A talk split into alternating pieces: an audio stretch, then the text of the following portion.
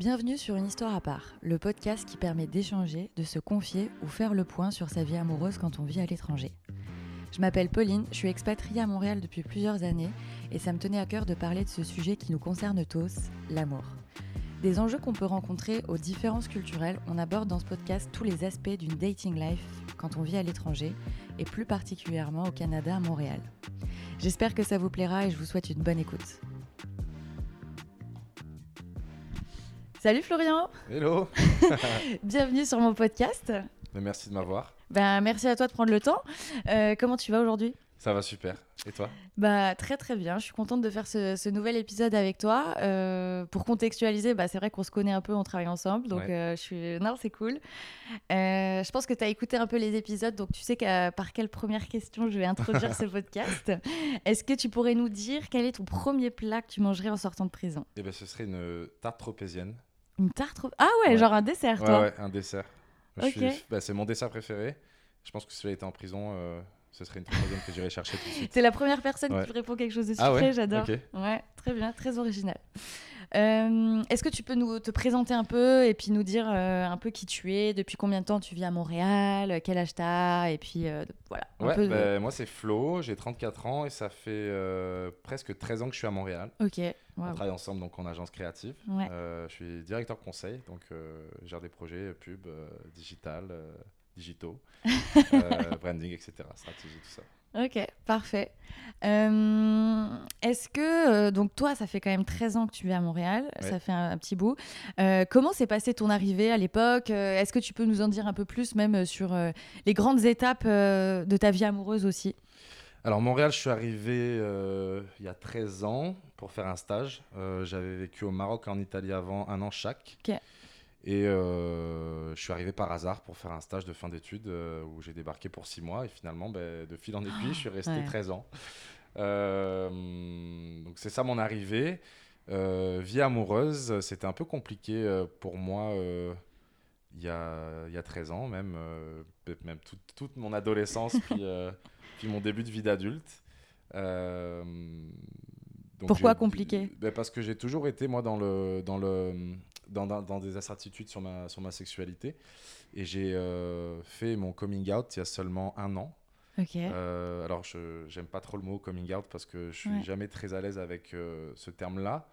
Comme s'il fallait terme, sortir d'une ouais. boîte dans laquelle on s'était retrouvé. Et des fois, j'ai l'impression que c'est pas forcément. Ouais, je c'est comprends. C'est comme si on s'était volontaire de se mettre dans une boîte, puis finalement, c'est pas forcément. euh, c'est pas une place très confortable, donc euh, de devoir en sortir. Ça fait que renforcer la différence en Mais fait. en même temps, quand Mais on oui. dit coming out, tout le monde comprend qu'est-ce qu'on a fait. Ça évite de dire euh, j'ai annoncé à mes proches et ma famille que j'ai mes Est-ce qu'on est à l'aise qu'on utilise ce terme Donc on peut dire coming out, mais ouais, je, c'est pas, un- c'est, c'est un terme particulier, je trouve, de devoir dire je suis sorti de quelque chose. Ouais. Euh, Donc finalement, bon, toi, ça fait 13 ans que, que tu es à Montréal et il y a seulement un an que tu as fait ton coming out. Est-ce Ouais. que tu as eu des longues relations avant avec des filles? Alors j'ai eu euh, des, alors j'ai eu une, je sors en fait la, la, mon coming out est arrivé euh, et a clôturé une relation qui était ma plus grande relation que j'ai eue dans ma vie, qui était une relation av- avec euh, avec mon ex-copine qui a, de, qui a duré 4 ans. D'accord. Et euh, sinon, j'ai eu des relations qui ont pas beaucoup, deux, trois relations qui ont été des relations plus de un an, un an et demi à chaque fois. Et sinon, j'ai pas vraiment eu de grandes relations. C'était plus du dating euh, simple, un peu des one night et un peu des, Ouais. des plans euh, comme ci, comme ça, par-ci, par-là. Mais il faut savoir que t'as la, la relation avec ton ex-copine, du coup, vous étiez euh, quand même euh, fiancés, en mode vous vous projetiez sur euh, une vie ensemble de famille, etc. Exactement. En fait, on s'est rencontrés donc il y a 5 ans, parce que ça fait un an. On est resté 4 ans ensemble. Moi, il faut savoir que rentrer en relation, ça a toujours été euh, très challengeant pour moi parce que euh, ça venait rentrer dans ma bulle et un petit peu dans, dans mon univers qui était un univers qui était très contrôlé, très euh, sécurisé et sécurisant pour moi que je m'étais créé. Donc toujours long pour moi de rentrer dans une étape de confiance et de relation. Et puis en fait c'est arrivé presque... On s'est rencontrés un an et demi, un an, un an et demi, on a, il y a eu la Covid. Donc en fait on s'est retrouvés euh, rapidement à vivre ensemble Ouais. ce que j'avais jamais fait. Moi, j'ai jamais, j'avais jamais vécu avec personne euh, dans une relation amoureuse. Donc, euh, donc, Elle est française Elle est française et canadienne québécoise. Elle est née au Canada. Elle est repartie en France. Ils sont revenus. Ils sont repartis. Enfin bref, il y a une histoire dans cette famille. une mixité culturelle, donc Exactement, ouais, Vraiment, toujours une histoire entre le Canada, même de par sa mère, enfin de par ses parents, toujours un, des allers-retours entre la France et le Québec. donc elle est à la fois française et, et canadienne-québécoise. Et euh, ça faisait, quand on s'est rencontrés, ça faisait 8-9 euh, ans, presque 10 ans. Je pense qu'elle était euh, aussi sur, sur Montréal et sur. Ils viennent de la prairie, donc sur, ok, un peu sur la région de Montréal. Ouais, Et bon, vous emménagez ensemble pendant le Covid, ça se passe bien. Toi, tu te sens comment dans ta vie à ce moment-là? Eh ben moi, écoute, à ce moment-là, je suis persuadé et complètement content de la relation qu'on a. C'est-à-dire que je sens que ça avance et finalement d'emménager ensemble dans un contexte aussi où on se retrouve euh, obligé d'être enfermé chez nous, c'est un rapprochement, euh, moi, de premier abord avec ma, mon ex-copine et avec sa famille aussi parce qu'on déménage à la prairie à ce moment-là et puis on se retrouve finalement, eux habitent pas très loin, on se retrouve dans une auberge qui est l'auberge de mon ex-belle-mère avec la sœur de mon ex avec qui elle habitait, finalement déménage. Donc ça devient une espèce de grande colloque où... Euh, euh, l'auberge est au-dessus du restaurant café de mon ex-belle-mère, donc ça devient une espèce de. Un univers familial Un euh. univers très familial que j'avais pas eu depuis longtemps en plus, parti de, de, la France, moi tout seul ici. Donc mhm. je me retrouve là-dedans et je trouve ça chaleureux, je trouve ça agréable. Réconfortant. Et puis ça nous rapproche, nous, évidemment, avec mon, mon ex, parce que on parlait d'emménager, mais c'était moi qui étais plus sur les freins à ce moment-là. Avant la Covid, on parlait d'emménager ensemble. Et moi, j'étais comme, ouais, attends il me faut un peu de temps, euh, je n'ai jamais fait ça, etc. Et en fait, là, on se retrouve malgré nous euh, à habiter ensemble du jour au lendemain. Et, euh, et, finalement, ça se passe quand même bien. Est-ce que tes freins, ils étaient liés au, au, fait qu'au fond de toi, tu savais que c'était c'était quelque chose aussi auquel tu sentais que tu n'étais pas voué Ou est-ce que tu avais déjà des doutes à ce moment-là Ou tu te, voyais, tu te projetais réellement sur une vie avec elle Est-ce que je ne je pense pas que je me sois projeté au bout d'un an et demi de relation euh, en me disant euh, c'est la femme de ma vie, on va mm. construire une vie ensemble. Mais le chemin de notre relation a pris ce chemin-là, naturellement au fur et à mesure des années qu'on passait. Euh, on a commencé à se parler de mariage, à commencer à se parler de est-ce qu'on veut des enfants, comment on voudrait les avoir, où est-ce qu'on voudrait les avoir, est-ce qu'on veut bâtir une famille au Québec, est-ce qu'on a envie de rentrer en France? Elle, sa famille était là, mais moi, la mienne était en France. Euh, donc ces discussions-là, on les avait eues, en fait, on, on les avait sous-entendues, ensuite on les a eues. Euh, donc on se projetait ouais, ouais, sur... Euh, c'était très concret quand même là. C'était, ouais, c'était concret, ouais, ouais, très concret. Puis à quel moment, en fait, du coup, toi, tu as décidé de... Enfin, comment tu as eu ta révélation de ton vrai toi, on va dire enfin, Comment tu t'es vécu? Parce qu'il me semble que tu avais aussi des... Peut-être au fond, enfin, tu te mentais un peu à toi-même. Est-ce que tu... Alors là, il faut remonter euh, presque dix ans en arrière avant cette rencontre-là.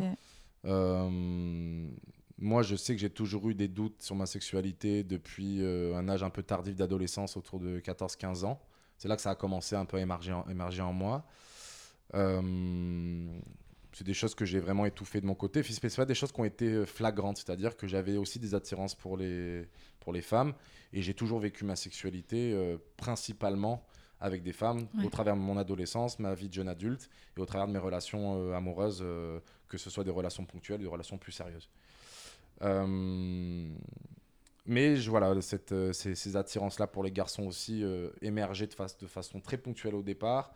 un peu, je vais dire violemment aussi, c'est-à-dire qu'elles me surprenaient souvent. Hmm. C'était au travers de, croiser quelqu'un dans la rue, euh, dans une salle de sport, euh, ou des pensées qui peuvent venir, mais de façon très surprenante, même pour moi, qui vivais ça un peu comme euh, de l'incompréhension au départ. C'est bizarre, pourquoi je, pourquoi je vis ça Et en même temps, c'était là. Bon. J'ai toujours été très mal à l'aise avec ça, moi. Très. Ça doit pas arriver. J'en ai jamais parlé, tu vois, mmh. j'en parlais pas. ça me mettait dans le doute et c'était pas un doute qui, qui, qui, fonctionnait pour moi. Ça, ça me mettait trop dans le. Ça me débalançait trop. Euh, donc je suis parti à l'étranger comme ça. Euh, et donc euh, ces, choses-là ont continué à s'exprimer de plus en plus dans ma tête et dans les envies que je pouvais avoir, tout en restant très dans une vie d'hétéronormé, en tout cas dans la vie que je présentais sociale aux autres, j'étais un gars hétéro qui fait du sport, voilà, pas de... Avec ta copine, voilà, très bien. Et euh, donc, il y a à peu près, euh, au bout de un an ou deux après être arrivé à Montréal, euh, par hasard, je marche dans la rue et, et je croise un gars qui m'arrête, qui, m- Ok. qui m'accostent en me disant Salut, euh, euh, tu fais quoi? J'étais un peu surpris, mais tu sais, à Montréal, euh, les gens Ouais. euh, sont très faciles d'abord, ils, viennent ils viennent te parler. Alors je me dis peut-être qu'il veut me vendre un truc ou il veut me demander de l'argent, j'en sais rien, mais en tout cas, je, je me mets à parler avec lui. C'était un jour de printemps ou d'été, enfin, il faisait, il faisait bon, je partais à la salle. Et il me dit, ah, tu as l'air sympa et tout, qu'est-ce que tu fais, tu vas où, machin. Et puis je commence, je commence à comprendre qu'il me drague un peu, tu vois. Et, euh, et puis rapidement, je lui dis, bah, j'apprécie beaucoup, mais tu sais, je suis pas gay. euh, euh, il me dit, non, mais il n'y a pas de problème, t'ai juste accosté, il fait beau, euh, je marchais dans la rue, j'avais un peu de temps, euh, voilà. Donc, si tu veux, on échange nos Insta et, et puis voilà, on peut garder contact si ça t'intéresse et tout, mais vraiment sans aucun, aucune ambiguïté. aucune ambiguïté ou en tout cas sans obligation, entre guillemets. Mais Mhm. bon, clairement, lui était intéressé, mais moi, j'étais pas. Tu te voilais la face un peu à ce moment-là? Ouais, je me voilais la face. Et puis Mhm. surtout, c'était pas que je me voilais la face, c'est que c'était souffrant pour moi. C'était c'était vécu comme une difficulté. Et moi, j'ai toujours vécu, euh, je te fais une petite parenthèse, mais j'ai toujours vécu ces envies ou ces attirances-là. Pour moi, et c'est un gros mot que je vais dire, et je veux être sûr qu'on Ouais. comprenne ce que je veux dire, mais j'ai toujours vécu ça, moi, personnellement, comme une maladie. J'ai jamais eu peur que mes parents me refusent, ou que mes amis me refusent, ou qu'il y ait des gens qui soient euh, pas sympas avec moi par rapport au fait que potentiellement je pourrais être homosexuel. C'était juste pour moi pas possible dans le cadre de vie et dans le schéma que je m'étais- je- je m'étais créé. En fait, tu avais une ligne droite dans ta vie que tu voulais respecter, quoi. Et il n'y avait, Ouais. il y avait pas d'autre chemin possible. Exact. C'était vraiment euh, la vie, c'est comme ça. Pour être Ouais. heureux, il faut avoir un bon travail, euh, avoir un, Une femme. une femme, des enfants, euh, construire une famille dans une maison avec un chien. Ouais, voilà. La projection, ouais. c'était le, le mariage Mm. à l'église. Enfin voilà, c'était vraiment comme ça. Et pour moi, c'était la seule façon. C'était comme une forme d'objectif de, réussite de vie. Et c'était pour moi le seul, la seule option. Viable de, de- de bonheur dans la vie. Et pourtant, si tu dis que tes parents euh, l'auraient accepté, c'était donc c'est pas une question d'éducation en fait, finalement. C'est pas une question d'éducation. Euh, J'ai toujours en plus des parents qui ont été toujours très euh, ouverts et très inclusifs dans, Ouais. dans des discussions relativement simples. hein. Comment tu vas? Salut. Moi, mes parents sont divorcés, donc j'allais chez mon père le week-end. Je me rappelle très bien de mon père qui nous pose des questions pour catch-up sur la semaine. Euh, ça va Alors, euh, t'as une nouvelle copine ou un copain Euh, Ah genre, ouais, Ça a toujours été très. euh, ça a jamais été un sujet euh, Tabou. tabou ou un, un mauvais sujet. C'était Mm. vraiment. euh, Est-ce que tu as, rencontré quelqu'un, une copine ou peut-être un copain voilà, donc c'est toujours, Ça n'a jamais été un. Donc un tu t'es créé toi-même en fait ce, ce- ce schéma de réussite. Alors ça, je sais pas, mais ce que je sais, c'est que pour moi, c'était la seule option possible. Ok. C'est-à-dire que, euh, que c'était comme ça que j'allais être heureux. Et dans ma tête, c'était comme ça. Donc euh, j'étais persuadé que je vivais quelque chose qui était explicable euh, par euh, de la thérapie, etc. Et que je pouvais peut-être dénouer ça un jour ou l'autre. Donc je reviens à mon histoire de gars qui m'accoste dans la rue. On échange nos Insta. Et puis quelques jours après, il m'écrit Ben, J'ai bien aimé, tu as l'air sympa. je t'invite à boire un verre à la maison si tu veux. Donc là, gros dilemme en moi. Je suis chez moi à Montréal. Je dis, bon, lui, il me drague. là, moi, je sais que ce que je vis en moi, il était plutôt mignon. Je me dis, si je vais chez lui, euh, peut-être que je passe un cap, tu vois. Bon. euh, ok, vas-y, euh, on va boire un verre. Donc je vais chez lui. C'est un acteur, donc j'arrive dans une espèce de de maison, une espèce de penthouse incroyable. Il m'avait rien dit, il avait pas du tout brag about sa situation. C'était genre, euh, viens boire un verre, machin. Immense baraque, ultra bien décoré, machin. On se met sur la terrasse, il commence à me servir un cocktail, machin et tout, et on passe une soirée agréable. Et je sens qu'il y a de la séduction. Et en fait, c'est un peu spécial parce que cette séduction-là, elle génère deux choses chez moi. Quelque chose de très excitant et très. euh, oh là là, euh, il y a quelque chose qui réagit en moi. Et en même temps, une énorme peur de me dire Bah oui. euh, qu'est-ce qui est en train de se passer. Euh, C'était à ce moment-là, c'est ta première expérience ou t'avais première, des- fois, ouais, première première fois fois, que je me ouais. retrouve dans un environnement d'intimité avec un gars. Ouais. Ok. Euh, avec, avec de la séduction potentielle et avec, euh, avec un aboutissement possible qui Ouais. est très clair. Euh, ça veux. fait peur, ouais. Je, je comprends. Et, euh, et donc, euh, la soirée se passe, et puis on finit par se retrouver dans un moment d'intimité ensemble. Et je rentre chez moi. Je rentre chez moi, et là, c'est.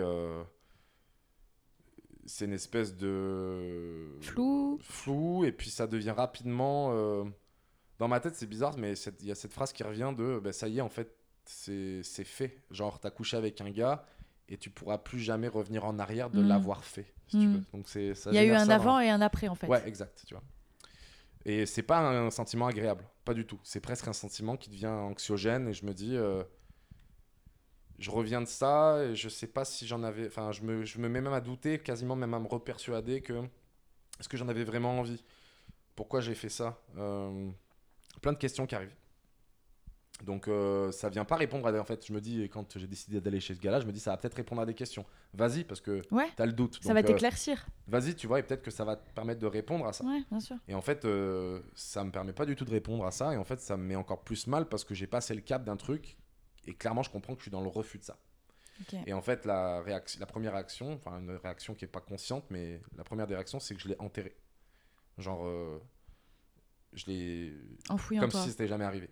Genre, euh, on en, j'en reparlerai plus. Ouais, voilà. mais t'as dû hyper mal le vivre. Euh, T'as parlé de thérapie tantôt. Est-ce que à ce moment-là, tu te fais accompagner euh, Alors, j'étais pas accompagné à ce moment-là, et en fait, euh, c'est que je pense que de l'avoir enfoui, je me suis fait rapidement rattraper par ça. Moi qui étais euh, un garçon qui aimait beaucoup communiquer, à l'université, j'étais fan de projets de groupe. Moi, aller présenter des trucs à une classe, j'allais proposer à des profs, genre, ah, mais moi, je travaille en SEO, SEM, digital, je peux vous faire des. vous amener des exemples que je fais à job, je peux vous faire une présentation Confiance en là-dessus. toi, euh. ben, j'avais pas confiance en moi, mais j'avais une, une capacité Mm. de pouvoir me mettre dans une posture où, quand je disais aux gens, j'ai pas confiance en moi, les gens me disaient, mais non, qu'est-ce que tu racontes Euh, T'as l'air super à l'aise, Mm. euh, t'es tout le temps en train de parler à tout le monde, euh, tu présentes des trucs euh, au groupe, euh, t'es toujours, euh, t'es toujours super, tu vois. Et en fait, euh, ben, je continue dans ce mode-là euh, de vouloir faire des trucs. Et puis, ben, j'arrive à un travail de groupe à présenter à l'université. Et je me retrouve devant une salle à présenter un truc que j'ai l'habitude de présenter euh, dans un exercice relativement commun de faire une présentation à une quarantaine de personnes. Mhm. Et en fait, euh, c'est mon tour de, de prendre la parole. Je me mets devant mon PowerPoint et devant la classe. Et là, je n'arrive pas à dire un mot. Genre, je me place là devant et je fais une, ce que je ne savais pas qui était à cette époque-là, mais je fais ma première crise de panique, ma crise d'angoisse, Waouh. euh, première crise d'angoisse de ma vie. Et même ça, ça a été du déni, c'est que je sors de là, en fait, euh, je me retrouve là, puis euh, j'ai le cœur qui s'accélère, j'ai l'impression que je vais tomber dans les pommes, que je vais mourir. Tout s'accélère dans ma tête, je, voilà, et puis là, je regarde le prof, je dis, bah, excusez-moi, je, je suis pas très bien, je dois faire une petite hypo- hypoglycémie, ou j'en sais rien, j'ai peut-être pas assez mangé ce midi, euh, est-ce que je peux aller boire un verre d'eau et je reviens Donc, euh, je sors de la salle, je reviens, et puis bah, je fais mon truc, c'était, enfin, le truc était passé, je fais mon truc. Et euh, puis je me vois la face là. Genre, je rentre à la maison, j'avais, j'étais en coloc à l'époque, et je dis à mon coloc, euh, ouais, j'ai fait un petit truc, une petite hypoglycémie. Au... Mais au fond de moi, je sens qu'il y a un truc qui s'est débloqué, Ouais. que ça va pas juste, j'aurais peut-être dû manger un petit bout de sucre en plus, tu vois. Et en fait, les semaines d'après, j'ai d'autres projets à présenter, et puis ça devient un espèce de pattern qui se répète, qui se répète, qui se répète. Je travaillais en même temps dans une boîte, euh, et j'avais des projets à présenter. Ça se la même là, ça- chose, et en fait, ça devient euh, quelque chose qui prend de plus en plus de place Mhm.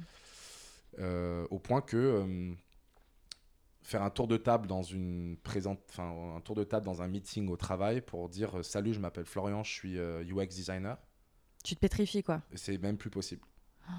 Donc là, panique à bord, euh, qu'est-ce que je vais faire, euh, qu'est-ce qui se passe? Et je fais pas la corrélation tout de suite, euh, je l'ai fait plus tard cette corrélation-là avec ma première expérience sexuelle avec un gars.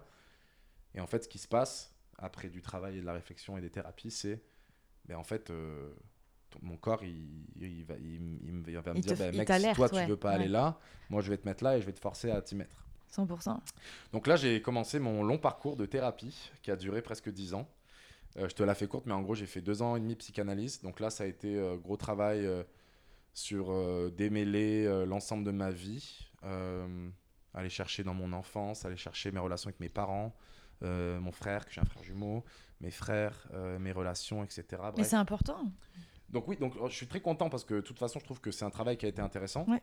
Euh, mais moi, le sujet de l'homosexualité n'a jamais été abordé. Il était toujours abordé à la fin de mes thérapies.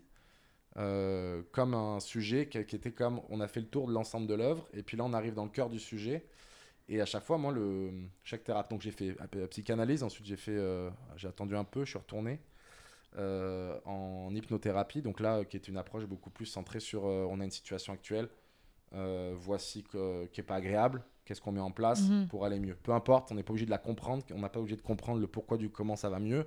On fait juste aller dans le mieux donc avec plein d'outils etc et la dernière euh, thérapie que j'ai fait euh, ça a été une thérapie en cognitivo-comportemental qui je pense a été euh, une forme tout l'ensemble du travail m'a permis de me rendre là Et je pense que le cognitivo-comportemental m'a été m'a permis d'accepter euh, dix ans plus tard une, quelque chose que je refusais. Parce qu'en fait, l'aboutissement de chacune des thérapies a toujours été un choix que le thérapeute m'a donné en me disant, mais en fait, ça fait partie de vous, mais si vous vous le refusez, c'est à vous de décider de faire tout pour ne pas le vivre ou alors de décider de l'accepter de le vivre. Et donc après, ça a toujours été la fin de relation avec des thérapeutes parce que ben, le thérapeute était en support. C'était la même tant conclusion. que moi, pas prêt à le faire, ben, bah oui. donc ça se terminait, euh, ça se terminait au bout de 2-3 ans avec, ces, avec les thérapeutes que je voyais. Mais alors dans ce cas, quel a été euh, l'élément déclencheur le, euh, Qu'est-ce qui a permis en fait le, un jour de, de, de, rompre avec ton ex et de te dire ok là ça suffit? Ben moi, sous-jacent de cette crise, ces crises d'angoisse qui se sont développées et donc de ces thérapies, ces thérapies-là, j'ai en fait commencé tout doucement à rentrer dans de la dépression, qui était une dépression très lente, qui a commencé doucement. Euh, et qui finalement, euh, sur les, derniers temps, était une vraie dépression. Mm. Euh, Donc tu étais médicamenté J'ai des médicaments. alors j'ai essayé plein de types de médicaments. Initialement, enfin à un moment donné, c'était un point où, où je dormais plus, c'est-à-dire que je me réveillais entre 15 et 20 fois par nuit. donc je dormais plus. Donc Ton corps était jamais en repos. Mon corps était jamais en, en lâcher prise en fait, tu mm. vois. Et donc j'avais, j'ai terminé euh, j'ai terminé par avoir des médicaments le matin qui étaient des antidépresseurs et des régulateurs d'humeur parce que je faisais des crises de colère, des crises de tristesse, euh, parfois des crises de violence aussi. Oh et, euh, et, le soir, j'avais des, espèces de d'anxiolytiques, c'est des médicaments qui sont donnés à forte dose pour, gérer, pour traiter de la bipolarité. Donc moi, à plus petite dose, c'était plus pour empêcher les angoisses, etc. Et donc ça me permettait de dormir aussi. Donc, euh, ce qui a fait le déclic de, y a un an, ben, c'est deux choses. C'est euh, la première des choses, c'est que notre relation avec mon ex-copine s'engageait vers quelque chose qui était certain et sûr. Euh, l'amour était là, la confiance était là, les échanges étaient là. Moi, je verbalisais beaucoup, donc on était dans, dans une forme de relation où elle a été énormément en soutien pour moi et on se faisait confiance. Et donc, Parce que qu'elle, elle a vécu toutes ces périodes-là avec toi, justement, de dépression. Elle t'a accompagné là-dedans. Donc, euh, ouais, voilà. Donc, euh, il y a eu ce... cette première chose qui a été de me dire euh, Attends, là, tu es en train de t'engager sur une vie hmm. Dans laquelle toi, tu t'es engagé, qui est une vie de tristesse et de souffrance parce que tu souffres depuis des années, mais ça regardait que toi jusque-là. Ça a commencé à la regarder elle parce que ça fait quand même 4 ans que vous êtes qu'on est ensemble. Et là, on est en train de se dire, ben, on va peut-être faire nos valises, partir en France, se marier, faire des enfants, avoir un chien et acheter une maison. Et là, en fait, ça, c'est le premier déclic, c'est wow. C'est concret, là. Euh, là, ça devient concret, puis c'est plus juste ma vie que je décide de niquer, mhm. excuse-moi du terme, mais c'est aussi euh, euh, sa vie à elle, sans qu'elle, elle ait le choix. C'est-à-dire que moi, je décide, je le sais que je suis triste, je le sais que je suis malheureux, et je sais pourquoi. Et moi, c'est, entre guillemets, un choix non-choix, c'est-à-dire que je suis pas encore prêt, mais je suis conscient de la raison pour laquelle je suis triste au fond de moi. Elle, non. Donc elle, moi, je l'engage sur une vie où elle est en plus dans un soutien permanent de me dire euh, on va, tu vas y arriver, on est là ensemble, il n'y a rien qui est insurmontable. À aucun moment, elle, elle soupçonne quoi que ce soit de, de ce côté-là, de te elle concernant. Elle soupçonne jamais euh, euh, un doute sur ma sexualité. Tu avais du désir pour elle Alors oui, alors j'avais du désir pour elle. j'avais, j'avais, j'ai encore d'ailleurs énormément d'amour pour elle. Euh, et, donc, en fait, dans les discussions qu'on a pu avoir au travers de notre couple, il y a eu souvent des moments où, euh, où, euh, où, je lui disais je, suis malheureux, je suis triste, mm.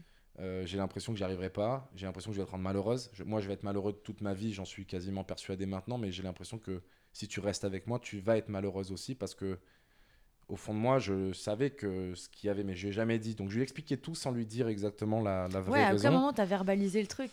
c'est ça donc là, il y a ce premier déclic-là, c'est euh, ben, on s'engage sur euh, une vie qui va se prolonger, qui va, qui, va, qui va devenir une vie construite. Si on fait des enfants, si on achète une... Mm. ça devient une vie qui, qui, se construit. Et le deuxième déclic, qui est pas très loin après, c'est que je me lève un matin, euh, encore... j'étais tout seul à ce moment-là, j'étais en France. Et je me lève un matin, encore un peu gros guide mes médicaments de la veille parce que j'avais pris trop tard et c'est des médicaments qui font que tu es un peu goofy. Je me cognais dans les portes, je faisais tout tomber par terre. Donc je me réveille un peu, euh, un peu euh, pas bien de la veille à cause des médocs. Et, et, je me vais, le premier truc que je faisais le matin, c'est que j'allais dans la salle de bain pour prendre les médicaments du matin. ouais, t'enchaîner quoi.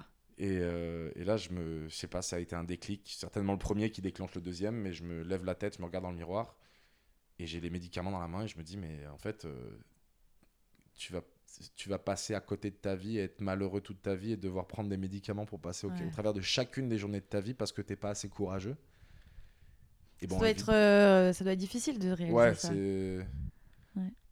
C'est euh, ouais, c'est un moment qui est un moment qui est nécessaire et important, mais qui est en même temps un moment très dur parce que c'est un. C'est un moment où tu.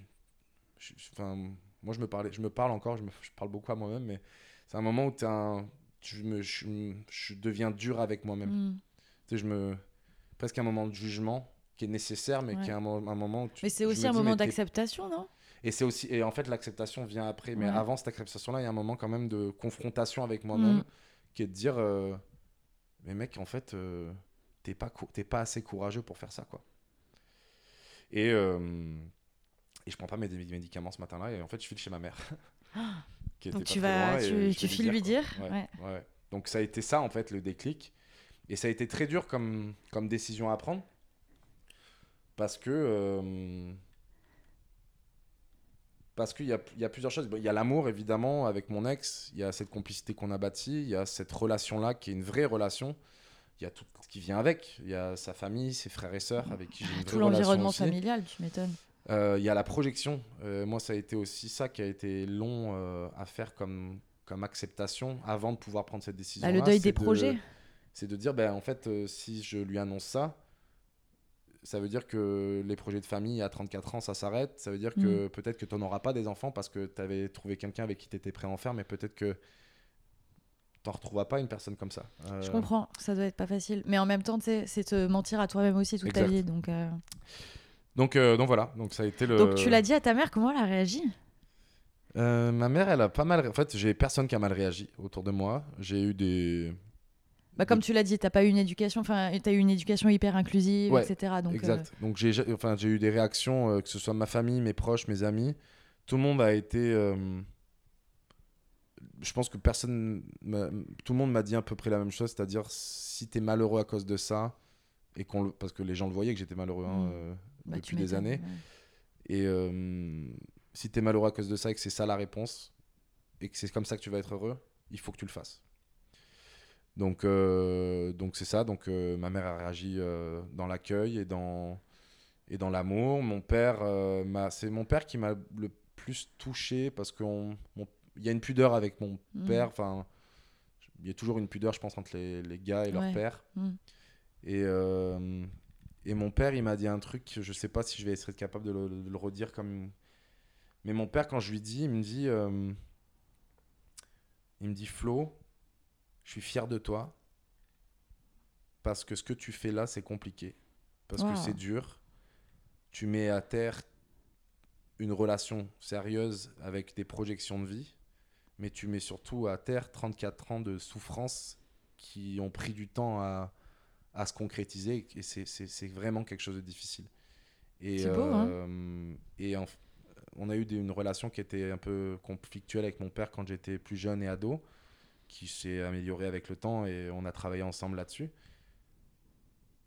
Et, euh, et ce qui m'a plus touché quand je lui ai annoncé, c'est qu'il me dit euh, c'est pas comme si on n'en avait jamais parlé. J'avais parlé avec mes parents de Mm. doutes que je pouvais avoir en disant je suis, je suis pas là, c'est pas ça que je veux, mais, mais j'ai des doutes en moi. Mm. J'avais un peu tâté le terrain. C'était pas une Ouais. énorme, sur- c'était pas une surprise pour Ils eux. tombent c'était pas de leur chaise, euh, là, ouais. concré- la concrétisation d'un choix qui a été fait vraiment, tu vois. Et mon père, il me dit à ce moment-là, c'est ça qui m'a touché, c'est qu'il me dit, euh, il me dit bravo, je suis fier de toi, etc. Il me dit et il y a quelque part une partie de moi qui est, qui est triste parce que je me dis que je t'en ai rajouté Ah, dans notre à, ouais. à cause de nos conflits.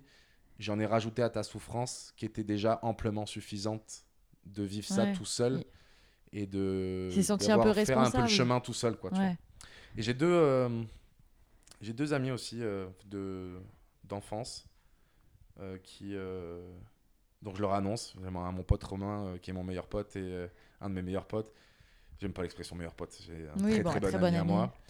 Et, et lui pareil, je lui mets les formes, voilà, c'est mon meilleur pote, c'est un gars, j'ai peur qu'il prenne mal, bref, je, je panique un peu et puis euh, je lui dis, Eh, mec, euh, viens, on prend les motos et on va faire une balade ensemble et, et donc euh, voilà, on va faire une heure et demie de moto pour faire le tour de la Provence et puis au final on se retrouve sur un parking, on fume une clope et là je lui mets les formes. machin. Et puis je lui explique le truc, je lui Ouais. mets les formes pendant un quart d'heure, et puis au bout d'un quart d'heure, je dis bon voilà, je vais t'annoncer que j'étais gay, etc. Il me regarde, il me dit T'es sérieux- t'es sérieux toi? Genre euh, en mode euh, tu m'emmènes faire une heure et demie de moto alors que j'ai ma fille à m'occuper, et que là tu- ça fait 20 minutes que tu me bassines pour me dire que t'aimes les mecs, ok il me dit, euh, bah, j'ai juste une question à te poser. Est-ce que tu m'aimes moi ou est-ce que tu aimes les mecs? Je dis, non, toi t'es mon pote et il n'y a aucune ambiguïté. Tout de suite, la question. Euh, il me dit, bah alors euh, c'est bon, remonte sur ta moto, on va s'acheter une bouteille de bière, une bouteille de vin et on passe une soirée ensemble et il n'y a pas de problème quoi. Trop bien. Donc ça c'était la réaction de mon meilleur pote, mais en fait c'est mon meilleur pote et une, une de mes meilleures potes aussi, euh, quand je leur ai annoncé, donc je suis toujours un peu avec les formes, etc. Et les deux m'ont rappelé deux, trois jours après, quasiment à un ou deux jours d'écart les deux. Ça aussi ça m'a beaucoup touché, c'est ma meilleure pote Camille, elle m'appelle, elle me dit euh, Flo, euh, je te rappelle parce que je voulais te dire que je suis tellement contente pour toi, etc. Mais elle me dit je- ça me tourne dans la tête depuis trois jours. Je voulais m'excuser. Je dis Mhm. pourquoi? Elle me dit bah, parce que je suis ta meilleure pote. On se connaît depuis qu'on a euh, 13 ans. Et j'ai pas été là pour toi et j'ai pas vu ça. Genre. Ouais, mais sais. Et, et ça, ça me touche énormément. Et en même temps, la première réaction que je leur ai, j'étais comme mais moi j'étais pas prêt à l'accepter. J'ai tout fait pour que ça se voit Si pas. Toi, tu le montres pas. Donc, euh, donc euh, c'est normal que Mm. tu pas pu être là parce que de toute façon, j'aurais, si tu avais même proposé ton aide parce que tu aurais peut-être supposé quelque chose, je l'aurais refusé ton aide parce que j'étais pas ouais, prêt, tu vois. Mais tout ça pour, pour mettre en lien un peu la réaction de mon père, la réaction de mes, mes- mes amis proches, où il y a eu aussi ce sentiment-là de euh, espèce de compassion, Ouais.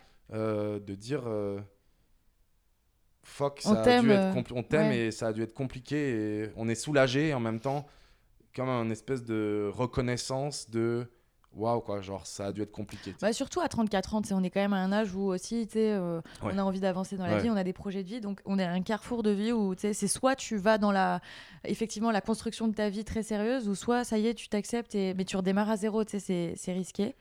C'est ça, puis c'est des, des gens qui sont dans le co- dans l'intimité, dans le quotidien. Donc, c'est des gens qui savent que tu prends des médocs le matin, qui des médocs le soir, que tu fais des crises de panique, tu fais des crises de colère, que des fois tu es triste et tu t'enfermes pendant 8 jours chez toi euh, sans voir personne dans le noir parce que tu n'es plus capable. C'est des gens qui ont vécu ça avec toi, qui ont partagé ces, ces moments-là. Ouais, bien sûr. Mais la principale intéressée, comment elle a réagi alors? Parce que ça n'a pas dû être évident, peut-être. Non, ça n'a pas été facile parce que euh, parce qu'il a fallu aller euh, aller lui dire. Et moi, je, je- quand j'ai dû aller lui dire, euh, je savais que c'était, euh, je savais que ça serait la fin de, La de fin, nous ouais. deux. Ouais, ouais. On était un peu, on était en France tous les deux, on faisait un peu notre tournée annuelle de, de France dans nos familles Mhm. respectives. Et elle se retrouvait à Lyon et moi j'étais à Marseille à ce moment-là. Et en fait, je- le matin où je décide de pas prendre mes docs, d'aller en parler avec ma mère, euh, il se passe quelques jours, euh, je fais un peu bonne mine et puis euh, je lui dis ouais ça va, on se donne des nouvelles et puis on devait pas, on se voyait pas pendant deux semaines. Et au bout de 4-5 jours, elle sent qu'il y a quelque chose qui va pas trop bien et je lui dis ouais effectivement ça va pas super, j'ai des réflexions et on rentrait à Montréal de trois semaines, un mois après. Donc je lui dis écoute, peut-être pas même pas trois semaines, peut-être deux semaines, deux semaines, trois semaines. Et euh, elle me dit mais ça va et tout. J'étais j'ai toujours des up et des downs, donc elle avait l'habitude quand même de Oui, que ce soit. elle avait l'habitude des downs, c'est-à-dire que ben, sans minimiser le fait que c'était pas grave, mais euh, elle avait l'habitude des downs. Ouais. Et donc elle me dit bah, qu'est-ce qui se passe, qu'il y a eu quelque chose, et euh, on parle, tu vois. Et je lui dis non, là c'est un peu plus intense. euh, et euh, je pense que je suis pas prêt de parler de ça euh, déjà over the phone. Puis je pense que je, pense qu'il faut qu'on soit chez nous. pour À Montréal? qu'on rentre à Montréal chez nous. Parce que elle, elle était en France, mais ses parents étaient à Montréal Bien sûr. avec ses frères et sœurs. Et déjà, pas, au- pas, au, pas au téléphone. Et puis moi, j'étais comme un peu. Je, je me suis dit, c'est injuste qu'elle l'apprenne et que moi, je sois dans ma famille et qu'elle elle soit toute seule en France. Euh, Ouais. Donc. euh, Vous rentrez à Montréal? On rentre pas à Montréal. Elle me dit, mais attends, euh, moi, je peux pas. Tu peux pas me laisser là-dessus et me dire qu'on va se revoir dans trois semaines quand on rentre à Montréal. genre. hum, c'est compliqué là ce que tu me ce que tu me dis là genre Je la comprends, j'ai besoin de comprendre puis c'est enfin, c'est C'est- légitime ouais, en plus c'est comme bah oui genre elle sent qu'il y a quelque chose de de, de, grave, différent là. de par Ouais. rapport à d'habitude et, et elle en prend la mesure et elle me dit mais je peux pas me laisser comme ça pendant trois semaines là genre euh. je dis écoute c'est pas une discussion au téléphone c'est sûr Donc vous vous retrouvez en France? Et euh, je lui dis par contre si tu je veux que tu réfléchisses je pense que tu aurais besoin de ce serait mieux que ce soit avec tes parents mais si euh, si tu veux je te rejoins peu importe où tu es dans les prochains jours je prends un train je te rejoins et je monte Et je lui dis, prends le temps de réfléchir et tu me dis, et dès que tu me dis, euh, s'il faut que je prenne un train dans les- dans l'heure qui suit, je, je vais à la gare et je prends un train. Elle me rappelle le lendemain, elle me dit, ouais, j'aimerais bien que tu viennes, euh, si tu peux venir dans les prochains jours euh, sur Lyon, euh, prends un train et j'aimerais bien que tu viennes. Je monte sur Lyon, euh, et là j'arrive, et, et, puis, et puis je lui explique en fait. Ça a été compliqué d'arriver jusqu'à à l'aveu en fait Ah oui. parce que c'était important pour moi dans cette discussion-là qu'elle n'ait pas l'impression que c'était quelque chose de mal qu'elle avait fait ou que Mhm. c'était à cause d'elle ou que faute, ouais. ça vienne la déstabiliser dans sa compréhension à elle de qui elle est. Je voulais pas, que, pas du tout que ce soit comme si euh, ça pourrait l'influencer dans sa compréhension et sa lecture de qui elle est elle. Tu vois. Bien sûr. Euh, Pas évident comme euh, introduction, je pense, à cette conversation-là. Non. Et en fait, bon, il y a deux. j'ai eu de la, j'ai eu beaucoup de chance et je, j'en suis toujours très reconnaissant en fait parce que euh, la première réaction évidemment c'est c'est de la tristesse parce Mhm. qu'elle comprend au même titre que moi j'avais compris dans cette réflexion là que quoi qu'il arrive ce serait la fin de notre couple. Donc il y a euh, y a cette tristesse qui arrive très vite. Et après ça, j'ai euh, une réaction que je trouve euh, quand même assez belle et qui démontre une énorme intelligence euh, Émotionnel. émotionnelle, c'est que elle me- elle- très rapidement elle me dit mais en fait Flo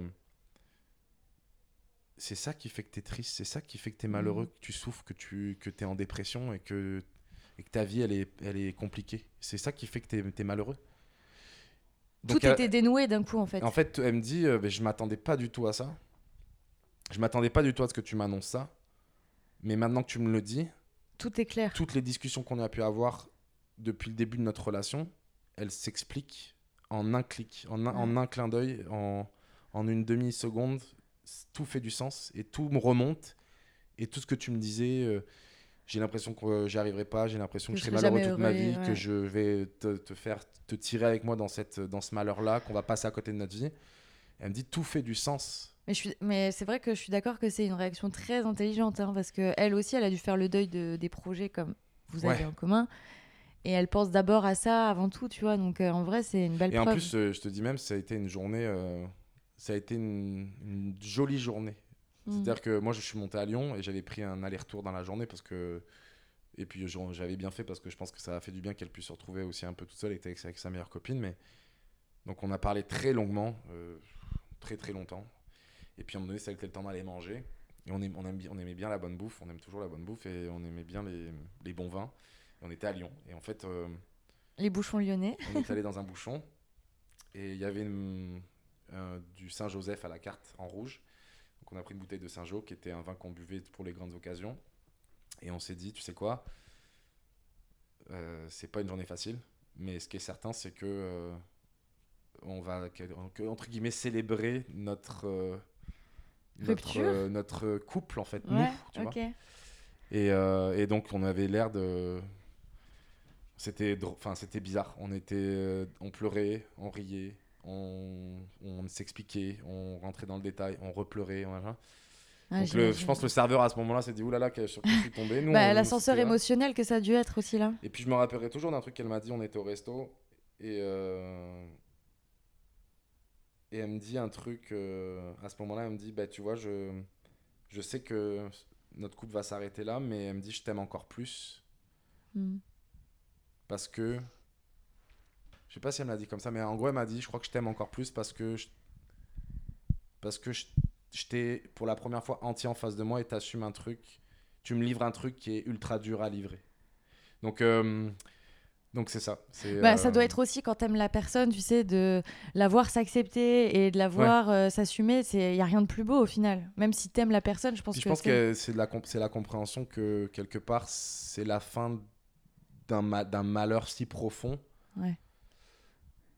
Qui fait qu'elle ré- elle, elle- elle- elle réalise ça. Et après euh, ça a été euh, elle s'est beaucoup mise en retrait dans cette relation là pour être dans, dans le soutien. Et je pense que quelque part elle s'est oubliée aussi. Donc euh, donc elle euh, elle a eu besoin et elle, elle est rentrée maintenant là-dedans. Et je pense que c'est bien de, de se reconstruire de ça parce qu'elle en a laissé Ouais. des, des plumes. Et, Bah, c'est et, sûr. euh, et elle a eu besoin d'avoir des compréhensions aussi parce que ben, au final après le temps qui passe après le choc après le truc machin il y a aussi des questions qui arrivent et, euh, et ça ça a toujours été euh, on, en- on en on reparlait il y a pas très longtemps d'ailleurs mais c'était comme comme une espèce de grande culpabilité pour moi de me dire, ben en fait, quelque part, je t'ai aussi emmené dans, dans ce, ce voyage-là. Mais moi, j'étais au courant du voyage que je prenais. Mais toi, je t'ai jamais laissé le choix, tu sais. C'était comme une espèce de... Toujours eu l'impression d'une culpabilité, d'égoïsme, de ne pas avoir été assez courageux de lui dire. Parce que je pense que si je lui avais dit, elle aurait pris une porte de sortie bien plus tôt. Elle se serait pas engagée dans oui, cette mais dans un sens, tu sais, tu l'as aussi, tu l'as fait à temps, on va dire. Tu sais, je veux dire, certes, euh. Je l'ai fait à temps. euh, Enfin, je l'ai fait dans un moment où ça ne nous engageait que nous deux. voilà, exactement. Est-ce que tu dirais aussi que, parce que tu sais, t'es quand même parti à Montréal très, très jeune, au final, après avoir vécu déjà à l'étranger, euh, est-ce que tu, penses, tu dirais que par l'ouverture de cette ville, l'ouverture d'esprit, comme tu disais, la facilité d'accès, euh, que les gens se se sentent, enfin, il y a beaucoup plus de liberté, on va dire, ici, peut-être?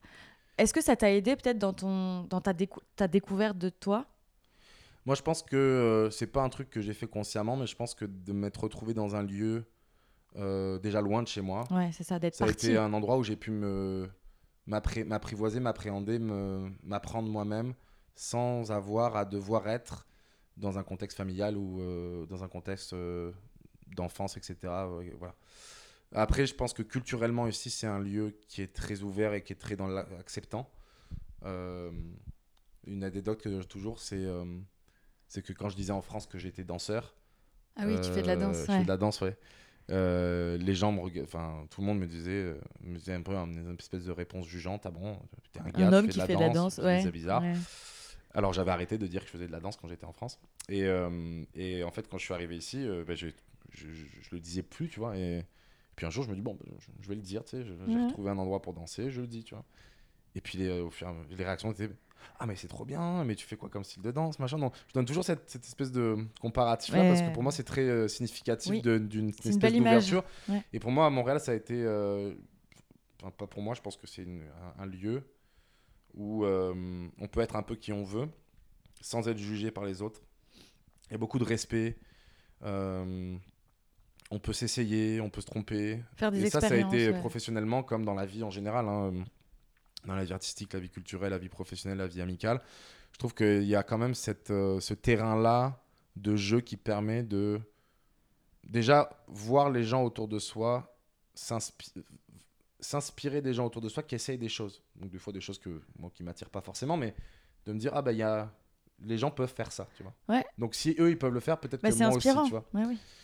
Donc ouais, clairement, euh, Montréal a été un lieu euh, pour moi pour m'apprivoiser euh, de façon plus entre guillemets plus libre ou en tout cas sans jugement des autres. Et pourtant, euh, aujourd'hui, tel que tu es, quand, quand- maintenant ça fait un an que, bah, que tu tu t'acceptes tel que tu es, tu décides de rentrer en France. Ouais. Alors, euh, pourquoi ce choix Après 13 ans à Montréal? Eh ben j'ai pas encore j'ai pas encore la réponse complète, je suis pas sûr qu'elle soit complètement claire dans ma tête, mais j'ai le sentiment que euh, bah, la première des raisons qui me vient en tête, c'est que euh, il s'est passé 15 ans à l'étranger et que euh, ma famille me manque et que j'ai envie de m'en rapprocher, euh, j'ai envie de me rapprocher de mes parents, j'ai envie de me rapprocher de mes frères, de mon petit neveu, de ma petite nièce, enfin de me rapprocher de ma famille et de mes amis d'enfance. Euh, pourquoi maintenant en fait, c'est plus ça la réponse à ta question, Ouais. c'est que je pense que je suis prêt à le faire parce que je suis prêt à être moi-même avec eux. Et Tu que si je l'avais fait ouais. plus tôt, je pense que j'aurais pas réussi à profiter comme je suis prêt à profiter aujourd'hui parce que je suis plus j'ai plus besoin de tricher, j'ai plus besoin d'être euh, de porter un masque, j'ai plus besoin d'être euh, je peux être moi-même et je sais que je suis accepté comme ça. J'ai jamais eu le doute d'être accepté mais moi je m'accepte moi-même. Donc je suis prêt à aller partager des moments avec eux. Tu as l'armure nécessaire en fait. Mais est-ce que tu appréhendes un peu ce retour justement du fait euh, de la, des, un peu des différences euh, en termes de tolérance peut-être en France? Honnêtement, je me suis non, Parfait. Je pense que ça, ça a bien évolué euh, quand même au travers des années. Alors, il y a toujours des maladresses, mais Ouais. je- moi, j'ai vécu plus des maladresses que des, Les intolérances. des intolérances. Ouais. Alors, il y en a, hein, je dis pas qu'il y en a pas. Euh, et puis, je Mais il y en a partout. je sais pas si c'est une chance ou pas, mais moi, je, en fait, moi, je me suis construit comme un. En, en- en- en enlevant complètement tout ce qui pouvait m'attribuer à, à mon homosexualité. Donc, euh, je vis peut-être moins des, des violences ou des intolérances parce que. parce que je, pour moi, c'est de l'ordre d'intimité. En fait, c'est pas forcément un sujet que je vais aller aborder quelqu'un dans la rue pour dire, hey, moi, je suis gay, salut. Bah non. Voilà, donc tu, tu vois ce que je veux dire? Donc, Ouais, ouais. j'ai- pas vécu, enfin, j'ai pas vécu d'intolérance. J'ai vécu des maladresses, des questions bizarres ou des, en fait, des, des, tu sais, des maladresses un peu toujours qui, qui c'est pas qu'elles me heurtent, mais des fois, je suis comme, en fait, quand je reviens sur le coming out et sur la boîte, c'est que même encore aujourd'hui, j'ai même du mal, moi, à le dire, et j'a- j'a- j'a- j'appréhende et j'apprends à le dire et à être plus confortable, et dire je suis gay. C'est encore un exercice pour Mhm. moi qui est plus facile, à, plus facile, bien plus facile qu'il y a un an, mais c'est encore une phrase qui peut être difficile dans- à, à sortir, toujours un peu bizarre. Ouais, c'est encore en cours. Et euh, que je te parle de boîte et de, et de maladresse, c'est. euh, je te donne l'exemple d'une. d'une, euh, on était au resto avec ma mère cet été. Et on est à côté d'une petite table, d'une petite madame euh, qui mange avec une copine à elle, euh, tu sais, le- 70 ans, euh, Ouais. un, petit, un petit lunch, quoi. Et nous a- on se met à parler, parce qu'elles sont les tables d'à côté, voisines. Elle dit Ah, c'est cool, vous mangez avec votre fils et tout, sympa. Oui, machin, mon fils qui habite au Canada, blablabla. blablabla. Tiens, Ah, Robbie, en plus, il est beau comme tout. euh, euh, Est-ce que vous avez une copine? Et c'est cette boîte-là dont je te parle. C'est que des fois, on ouais. c'est pas nous qui ne se- on s'est pas mis nous-mêmes dans, dans cette boîte-là. C'est que et c'est correct, c'est pas une maladresse volontaire, c'est pas volontaire, c'est pas une non. intolérance, c'est juste l'éducation, la culture, dire. etc. ouais. Mais et du coup, moi aussi, je m'a- je m'appréhende dans, être capable de dire à une personne qui peut-être va refuser parce que je la connais pas et parce qu'elle est peut-être d'un- temps un petit peu plus conservateur et de dire à cette dame, ben, euh, j'ai pas de partenaire en ce moment et en plus, moi, je suis pas forcément, euh, enfin, je suis plus intéressé par les garçons par les, par les filles. Et je me rends compte que même dans ces situations-là, qui au départ me faisaient peur, je me dis, mais je sais pas comment les gens vont réagir. Euh, si, elle si elle me répond euh, que c'est pas bien, ou bah, je ne saurais pas quoi répondre, tu vois. Mm. Et en fait, ces gens-là sont. Il n'y a pas de problème. Ouais, ils sont Ah, hyper mais C'est contents. cool, machin, ouais. tu vois. Et... Donc je pense que les mentalités évoluent. Je suis pas, j'ai pas d'appréhension. J'ai pas d'appréhension et en fait, le travail que j'ai fait sur moi, c'est un travail d'acceptation de moi-même. Fait que quelque part, il y aurait aussi une forme de euh, de refus de. Ça m'a pris tellement de temps à m'accepter moi que j'accepterai pas qu'on m'accepte plus Ouais, pour je qui je suis aussi. Au fond de temps, moi. ouais. pour une chose qui a été très compliquée à Mm. accepter pour moi. Je serais plus capable, je serais pas capable de d'accepter de la méchanceté gratuite par rapport à qui je suis, voilà. Et qui en fait quelque chose que je pourrais pas changer de toute façon. 100%. Et au-delà de, bah, de ton orientation sexuelle et euh, du travail que tu as fait sur toi, je veux dire, le fait de rentrer en France après autant d'années au Canada, est-ce que tu n'aurais pas l'impression de vivre aussi une euh, nouvelle expatriation dans ton propre pays? Puisque tu as quasiment la moitié de ta vie qui a été faite à Ouais, bah en l'étranger. fait, j'ai jamais, j'ai jamais euh, vécu en France adulte. Je suis parti à 19 ans, donc Ouais. j'étais un jeune adulte. Je crois que j'étais adulte à l'époque, mais non. Tu t'es Euh, construit au Canada avec la mentalité québécoise, tu as travaillé au Canada toute ta vie. Comment ça- t'appréhendes ce retour même au niveau euh, euh, amical, professionnel, tu vois? Bah là, je suis en plein dedans, donc je suis sûr que j'ai de l'appréhension parce que c'est un changement total de tout. Euh, mais il y a une forme d'excitation aussi. C'est en fait, je le vis comme si euh, j'avais j'ai l'impression de repartir dans un pays étranger, Ouais. sans force que je connais déjà. En vacances maintenant. Ouais, en vacances. Et c'est aussi, euh, j'arrive à un endroit quand je suis arrivé au Maroc, en Italie ou au, Ma- au- au- au Canada la première fois. J'arrivais avec mon 23 kilos euh, dans, mon, dans ma valise tout, et, euh, et puis je connaissais personne et je débarquais quoi. Là, j'arrive d'une façon peut-être un peu plus sereine parce que je sais que c'est mon pays de, de naissance T'as ton socle. et puis j'ai ma famille, etc. Donc euh, j'arrive pas, mais oui, culturellement, je sais que ça va être une, une adaptation, euh, qu'il y a des façons de faire, des façons d'être qui vont, euh, qui vont devoir peut-être être réapprises, ou alors au contraire, qui vont peut-être euh, juste être là. Source, et, euh, et puis moi, je vais garder mes façons de faire qui Mhm. me plaisent bien aussi. Quoi. Ouais, mais c'est excitant, c'est excitant. Et est-ce que depuis un an, euh, tu peux nous en dire un peu plus peut-être sur ta dating life euh?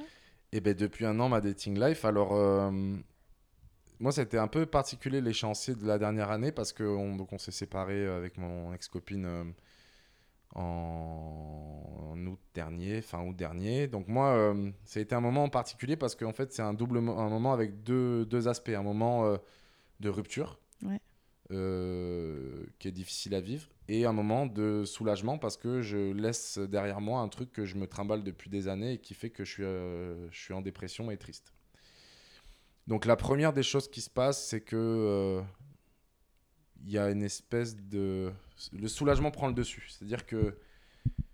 C'est... Ça y est, enfin, Ça tu... y est, je suis, je suis libre, je peux être qui je tu suis. te libères de ta je me médication libère de ça. aussi. J'arrête les médicaments euh, comme de par magie. Alors, bon, c'était pas une surprise, hein, euh, je Ouais. les prenais à cause de ça et je le savais. Euh, mais ils s'arrêtent comme par Ouais, magie. Je fais plus fou. d'angoisse, je fais plus d'anxiété. Donc là, il y a une espèce de. Une espèce de. Je sais pas si c'est le bon terme, mais une espèce d'euphorie de. euh, mais qu'est-ce qui se passe? Genre. Bah, un peu une renaissance, est-ce qu'on peut dire ça? Ou- ouais, une renaissance, c'est surtout un sentiment de. de... Mais voyons, je connaissais pas ça, moi. Ouais. euh, La légèreté, Pas faire de l'anxiété tous les jours, dormir et. euh, la joie. et euh, être content d'aller rencontrer des gens sans avoir peur qu'ils découvrent qui je suis et sans devoir mettre des layers et des layers de contrôle. je- Est-ce que tu es redevenu celui qui ose parler en public? Ouais. ah ouais. Et donc il y a une espèce de... Et puis il y a, je pense, un énorme rattrapage aussi qui se fait de façon euh, presque inconsciente et entre guillemets compulsive. euh, où là, en fait, c'est même pas des dates, c'est vraiment euh, euh, sur les apps et puis je rencontre des gars et puis voilà, ça, Bah, ça t'apprends à vient, te connaître aussi. J'apprends à me connaître, voilà. Et je pense que c'est vraiment de d'ex- d'expérimentation et et de voilà de la curiosité aussi qui vient qui vient se finalement se, se concrétiser parce qu'elle a été retenue pendant très longtemps. Donc ça c'est comme un La première phase. deux trois mois de voilà. euh, Et après? Et après, en fait, euh, très rapidement, je me suis aussi rendu, rendu compte que c'était futile, entre guillemets. Enfin, j'ai fait mon rattrapage, si tu veux, puis je me bah, suis... C'était très sexuel, on va dire. C'était pas... très sexuel. Ouais. Et en fait, je rentre rapidement dans... Mais comme un espèce de déclic aussi de... Mais en fait, ça fait trois mois que je suis seul. Mm, Bah oui, tu m'étonnes. En fait, j'ai rencontré des gars, il y en a que je sais pas comment ils s'appellent, euh, je, je, je pourrais pas te donner un chiffre. Je, tu sais, je... Mm. Et, euh, et en fait, euh, j'ai un espèce de déclic un soir où je me dis, mais en fait, ces gens-là, ils s'en foutent de moi. Moi, entre guillemets, je m'en fous aussi d'eux, mais c'est parce que c'est la nature de la relation de, avec ces gars-là qui veut ça. Et je me retrouve, je me retrouve vite seul. Donc là, j'arrête tout. Et puis, en fait, arrive Noël. Et là, je me prends. Moi, j'ai pris la, la séparation. euh, En le pleine claque à ce moment-là, euh, Je l'ai pris quatre mois plus tard. Euh, le deuil de, je le fais encore d'ailleurs, le deuil de la projection de vie, le, le manque de la personne avec qui j'étais, euh, de, du fait que ce fade out de cette personne-là arrive aussi parce que ben, elle, elle, elle, elle fait son chemin aussi, puis Bien sûr. elle a, elle a eu besoin aussi de mettre de la distance, et je- Oui. ce qui est normal. Et puis de toute façon, il y a plusieurs phases dans une rupture, donc c'est totalement normal. Ouais, puis il y a des réflexions aussi qui ont émergé de son côté, des besoins de, se- de comprendre certaines choses, euh, des retours aussi sur notre relation et certainement une forme de, je sais pas si c'est de la colère, mais une forme de, de, ok, mais ça, il n'y a pas eu du fun là, tu sais, ça a été euh, Intense, là. ça a été intense, quatre ans de relation avec euh, aussi des moments difficiles qui étaient générés par lui, euh, avec un aveu d'un truc qui est quand même euh, donc donc il y a eu ce fade out là. Moi, j'ai commencé à me sentir très seul. Et j'ai été dans l'acceptation finalement de cette, cette séparation. En fait, dans, pas dans l'acceptation, l'acceptation a été faite, mais c'était plus dans je subis ou je, je ressens cette séparation que maintenant, si tu veux. Donc, euh, j'ai eu. J'ai daté deux gars, un gars à Montréal et un gars à Toronto, parce que j'ai été tout le temps entre Mon- Montréal et Toronto pendant les 3-4 mois. euh, Est-ce que ça t'a. Comment t'as vécu ça au début? Est-ce que ça t'a paru. euh, C'est contrastant par rapport à une fille, euh, une fille qui a des quand même euh, similitudes culturelles avec toi versus un gars de Toronto anglophone, tu sais, je veux dire rien à voir, tu vois? Ben en fait, euh, moi ça m'a fait bizarre parce que j'ai fait mes premières dates, mes premières dates officielles, aller au restaurant avec un gars dans, en mode séduction, euh, Ouais. en tête à tête, j'avais jamais fait ça de ma vie. Donc ça, ça a été des premières euh, expériences et au final, euh, que ce soit un gars en face ou une fille, une fille en face, on va au resto et on apprend à se connaître et finalement, Oui. c'est- voilà. Mais mais non, en fait, finalement, rapidement dans ma tête, je me suis dit, mais en fait, c'est la même chose, c'est juste que. C'est un homme en face, C'est un homme au lieu ouais. d'être une femme en face de moi. Par contre, là, moi, le ressenti était complètement différent. C'est-à-dire que euh, Bah toi, t'étais une autre personne, donc Moi, plus ouverte, plus à l'aise. je me, je me reconnaissais pas. J'étais comme, mais Ouais. voyons, j'ai jamais été aussi à l'aise dans une date. Ah, j'adore. Euh, je me sens bien, j'adore ça, je trouve ça cool, je trouve ça, je trouve ça excitant, mais excitant, euh, tu sais. euh, avant, c'était paniquant, c'était ouais. anxiogène. J'étais comme, oh là là, il faut que j'en dise sur moi, mais il faut pas que j'en dise trop. Ouais, T'imagines puis- comme tu devais shiner aussi? Tu devais être complètement être beaucoup plus attirant aussi comme personne, plus attractif. Ouais, mais non, pas tant de, pas tant de différences euh, culturelles. Et puis après, donc t'as passé l'été en France. Donc voilà, donc après j'ai mis un peu une pause là-dessus, puis surtout j'ai arrêté les apps. Ouais. Parce que euh, je me suis dit, hein. écoute, là j'ai besoin de faire un peu de faire un peu du clair dans ma tête, et puis de me dire euh, si les choses elles viennent aussi, qu'elles viennent naturellement, peut-être que. Puis, puis, pourquoi aussi, enfin la décision d'arrêter les apps, c'est que je me suis dit mais en fait euh, là je rencontre que des personnes qui qui n'ont pas forcément envie d'apprendre à me connaître plus que ça, c'est juste pour des plans, ouais, ça peut être sympa. Mais euh, je- rapidement, les questions sont revenues.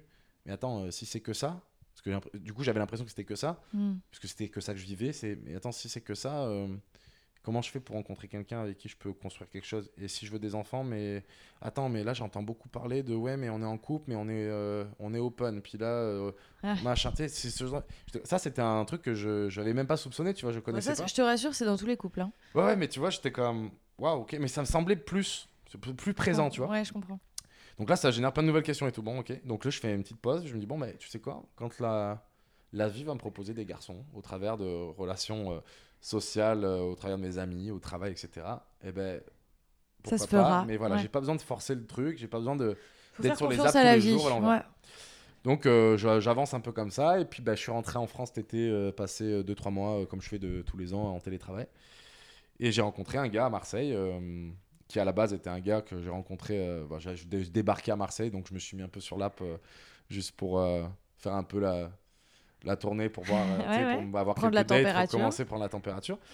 Et puis bah, je rencontre ce gars-là, euh, qui à la base était pas du tout un gars. euh, on c'était une date comme ça, quoi. euh, Passagère, quoi. passagère, on se voit, on, on boit un verre et puis on verra bien, tu vois. Et puis au final, de fil en aiguille, on se voit que on décide qu'on a juste envie de se voir tous les deux et on fait des activités et vas-y qu'on va à la plage et vas-y qu'on va au resto et vas-y que machin truc et on finit par passer beaucoup de temps ensemble et euh, Toi, ça serait, c'était un peu le début d'une histoire, peut-être ou... c'est le début d'une histoire malgré moi et euh, un peu euh, un peu à double sens dans le sens où j'ai en fait j'ai qu'une seule envie c'est de me découvrir là-dedans parce que j'ai jamais réussi à me projeter dans une relation amoureuse avec un garçon. Et à côté de ça j'ai l'impression que je suis pas encore complètement réparé j'ai besoin de décanter toute cette année dernière qui a été un coming out, une séparation, Un euh, des expériences avec des garçons, euh, planifier un retour en France, changer de boulot, chercher une ville, chercher un nouveau métier, etc. Fait que je suis comme à un espèce de moment dans ma vie où Chaque chose en son temps, là. c'est pas. Oui, et en même temps, tu te dis, ben, peut-être que je suis en train de passer à côté de quelque chose. Et pourquoi se mettre des barrières alors qu'au final. euh, Tu vois, donc c'est comme très, euh, très clivant dans ma tête. J'ai un peu du mal à, à savoir. euh, Mais c'est correct, t'as le droit d'être pas prêt aussi suis, encore. ouais, tu vois. Puis surtout si j'ai l'impression que toi, t'as quand même l'envie aussi de construire quelque chose de sérieux, que ce soit avec une, une femme à l'époque et aujourd'hui un homme. Ouais. Tu veux quand même, tu t'aspires à quelque chose quand même de construire une famille, avoir un foyer. Ouais. Donc euh, pour ça, je pense qu'il faut effectivement que émotionnellement, toi, tu sois prêt dans ta Et tête. ouais, c'est un peu ça la réflexion que j'ai en ce moment, c'est que je me dis, je me sens pas encore complètement restabilisé, alors que j'étais complètement déstabilisé avant. hein. Mais là, je sens que je vais vers une stabilité qui me convient, mais qu'elle n'est pas encore complètement euh, finalisée. Et en plus, je suis dans un quelque part dans un apprentissage de plein de choses. La première des choses, c'est que je m'apprends moi-même, je me découvre moi-même, et il y a encore plein de choses que, auxquelles j'aurais j'aurais pas penser Ouais. qui des fois arrivent et je suis comme oh shit, Mais je trouve ça génial aussi encore d'être euh, à 34 ans en train d'apprendre des choses de soi, tu vois. mais surtout que moi j'ai j'en j'en ai je suis allé creuser tu sais genre Ouais. euh, 10 ans de thérapie j'en ai j'en ai j'en ai déblayé du terrain Ouais. mais j'ai déblayé des espèces de facts tu vois des espèces de j'ai déblayé du passé j'ai déblayé des sensations actuelles là je, dé- je c'est pas du déblayage c'est puis c'est pas surtout c'est pas souffrant la grande différence c'est que c'est pas souffrant Ouais. mais la différence c'est là c'est comme plus des réalisations c'est genre oh ben je fais ça maintenant oh Mm. ben je dis ça comme ça maintenant oh ben je me sens comme ça maintenant et tout ça c'est comme comme si- c'est pas je découvre c'est pas je rencontre une nouvelle personne mais je, je- comme si je découvrais une nouvelle facette de moi-même et ça je pense que j'ai besoin de le décanter parce qu'il y a des jours où c'est super cool et il y a des jours où ben, ah, ok, ça me déstabilise. Ouais, je suis pas sûr. Ou machin. Puis j'ai un pattern de euh, 15 années de dépression. Ouais, c'est pas facile. Fait un que je gros retombe bagage. rapidement là. aussi Ouais. dans. Ça m'arrive de retomber dans euh, quelque chose d'un peu Mm. plus triste ou d'être un peu, un peu plus mélancolique ou d'avoir des, des questionnements où je me triture un peu. Tu vois, j'ai- j'ai- je me suis construit sur ce modèle-là, fait que j'y retourne de temps en temps. Donc, Mais l'avantage de dater aussi quand euh, tu as 35 ans, c'est que je trouve que les gens ont conscience qu'on a tous des bagages derrière Mhm. nous, que ce soit Ouais. des relations, que ce soit des dépressions. Tu sais, je veux dire, on a la maturité pour comprendre ça. Et puis, franchement, je te souhaite de trouver quelqu'un qui soit en mesure de le comprendre, tu vois. Enfin, mais en vrai, aujourd'hui, je trouve que c'est beaucoup plus euh, normalisé aussi de, d'accepter les bagages de l'autre aussi et de sa vie d'avant. Oui, oui, oui. Ouais. Je suis d'accord. Et est-ce que tu aurais des, peut-être, euh, je sais pas, des, des conseils, des, des, des choses à partager sur peut-être quelqu'un qui est dans la même situation que toi il y a quelques années, tu vois? Quelqu'un qui sait pas trop où il en est, qui se cherche encore, si, tu vois, plutôt que de passer par cette phase médicamenteuse ou, enfin, est-ce que tu aurais un raccourci peut-être à proposer? Ou tu Je penses sais que si c'est un raccourci. inévitable? En fait, moi, je pense que c'était inévitable pour Ouais. moi, mais je pense Ouais. que chaque situation, elle est un- très individuelle. Et donner un conseil à quelqu'un qui serait dans une situation similaire, mais pas exactement la même, c'est compliqué. Moi, si, si moi, je pouvais me donner un conseil à moi il y a Exact. 13 Très ans, ou il y a 15 ans, ou il y a 10 ans, qu'est-ce que je me donnerais comme conseil? Qu'est-ce que je me dirais? C'est pas facile. je me dirais, je me dirais un truc bateau. Je sais même pas si je me dirais un truc qui servirait, mais ce que j'aurais envie de me, dire, c'est comme que ça va aller et que et que ça prendra le temps que ça prend, mais que mais que ça vaut le coup de se de, de- d'accep- d'aller Mhm. jusqu'au bout du, du processus et de s'accepter. Euh, ouais, de c'est pas grave si c'est dur maintenant, tant que ça t'emmène vers vers l'acceptation et vers le truc qui va te permettre d'être bien. Voilà. Moi, j'avais perdu foi à un moment donné en, en me disant j'avais accepté que je serais malheureux toute ma vie.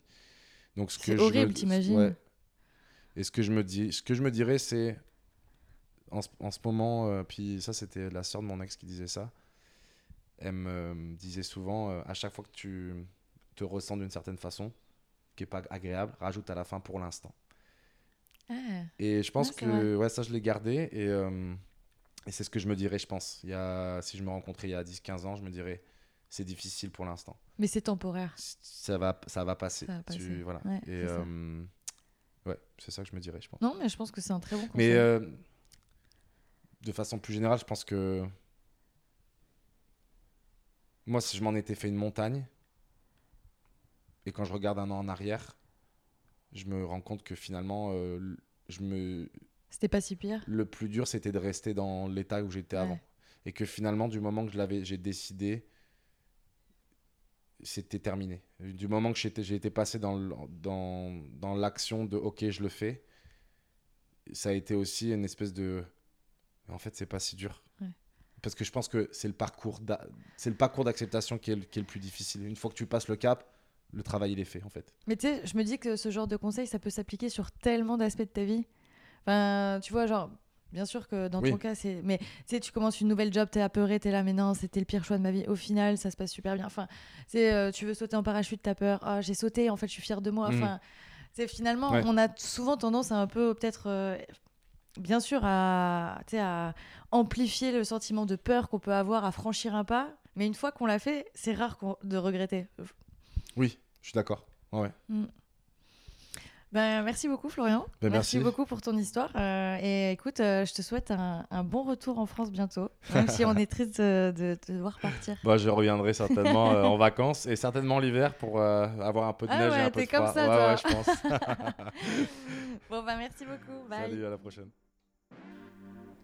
J'espère que l'épisode vous a plu. N'hésitez pas à vous abonner sur Spotify ou Apple Podcast et à me laisser même un petit commentaire sur ces plateformes ou sur le compte Instagram du podcast. Si vous avez une histoire à partager, n'hésitez pas à m'écrire aussi par courriel sur une histoire à part sans accent à commercial gmail.com. Merci pour votre écoute et à très bientôt.